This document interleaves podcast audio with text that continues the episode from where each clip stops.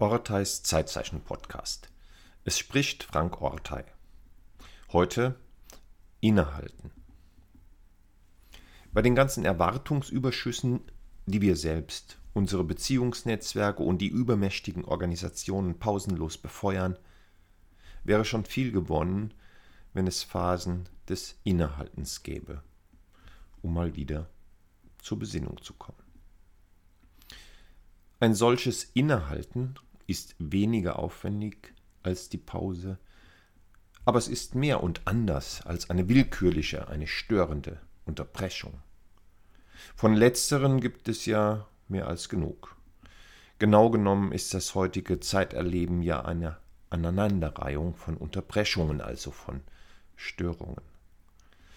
Zwar erhoffen wir uns beim ständigen Wischen über unsere Displays wohl Positives, dass wir irgendjemanden den Daumen hoch zeigen können und zumindest ein kleines Herzchen bekommen. Was wir aber einzig und ganz sicher bekommen, sind ständige, störende Ablenkungen. Auch dabei wäre Innehalten ja schon mal ein hilfreicher Routinebruch.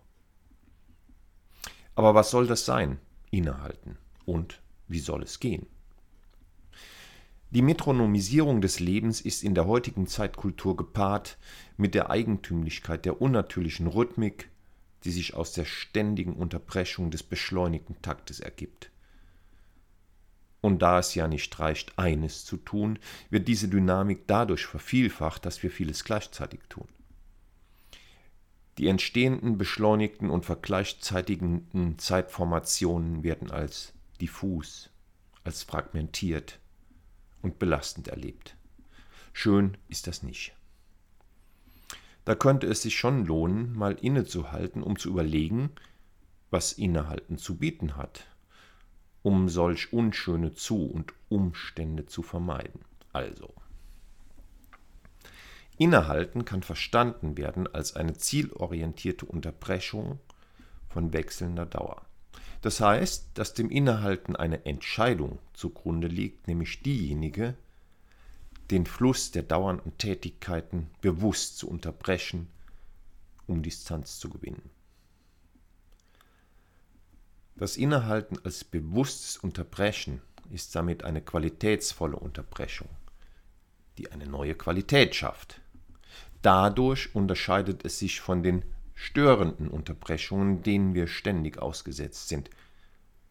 Zeitlich ist das Innehalten an keine bestimmte Dauer gebunden. Manchmal sind es bei mir zwei bis drei Minuten. Andere Routinen, um inne zu werden, erfordern etwas mehr Zeit. Natürlich ist auch das Innehalten längst von den Kräften der Selbstoptimierung und der Kommerzialisierung entdeckt und vereinnahmt. Und insofern gibt es natürlich alles Mögliche zum Innehalten, Yoga, Meditation, Musik. Natürlich ist das aber oft nicht. Eher erzwungen oder von außen angeboten, beispielsweise als Musik zum Innehalten im Konzert oder als Ort zum Innehalten. Es werden allerlei spirituelle und geistliche Angebote offeriert und natürlich immer wieder mit was auch immer gefüllte Zeit zum Innehalten. Diese von außen an uns gerichteten Angebote stehen dafür, dass Innehalten marktfähig geworden ist, es also dafür einen Bedarf und tiefer noch Bedürfnisse und Sehnsüchte gibt. Immerhin sind wir gekennzeichnet von den infodemischen Folgen narzisstischer Selbsterregungen auf dem Weg zum Turbo-Ich, wie das Jolice genannt hat. Und auf diesem Weg lassen wir uns das Innehalten bei unserer immer wieder neuen Erfindung dann schon mal was kosten. Schließlich wollen wir ja ein erfülltes Leben.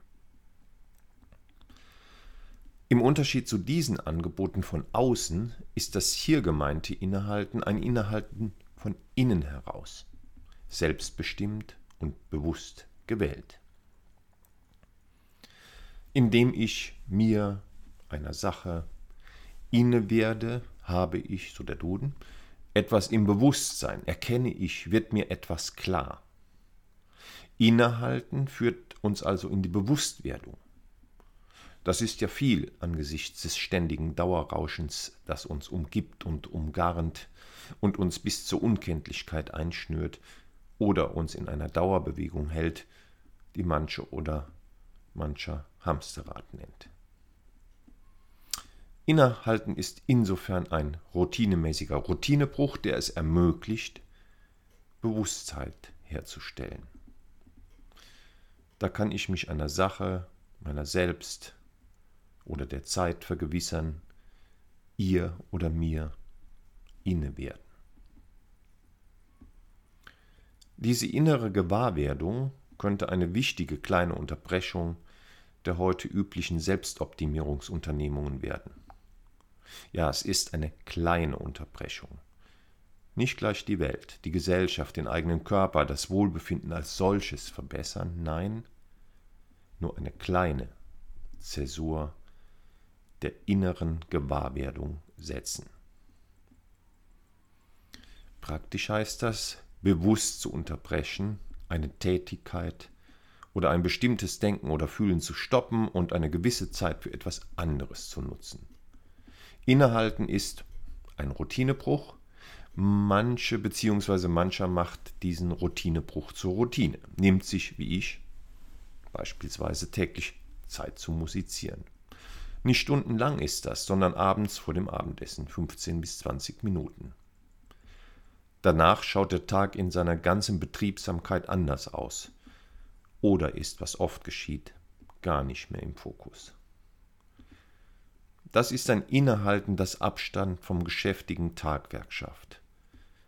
Ihr Merkmal ist die Differenz, ist eine andere Qualität. Innehalten macht einen qualitativen Unterschied, sei es in einer Tätigkeit, gelegentlich in einer Nichttätigkeit, in einer Haltung, im Denken und Fühlen.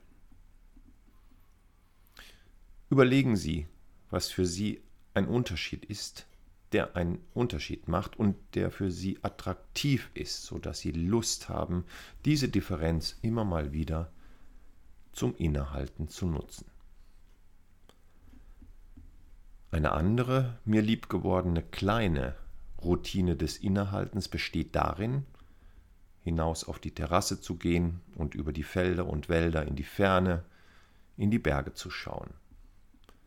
Dieser Aus- und Weitblick spiegelt sich zumeist innerlich. Innehalten kann also verbunden werden mit einer kleinen örtlichen oder räumlichen Differenz. Das ist hilfreich, damit es auch innehält, was es halten soll.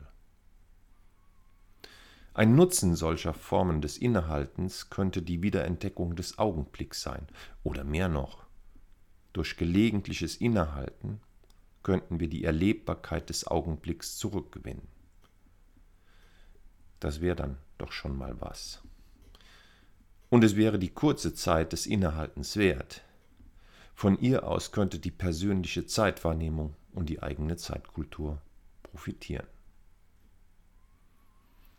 Probieren Sie es doch mal und halten Sie jetzt mal kurz inne.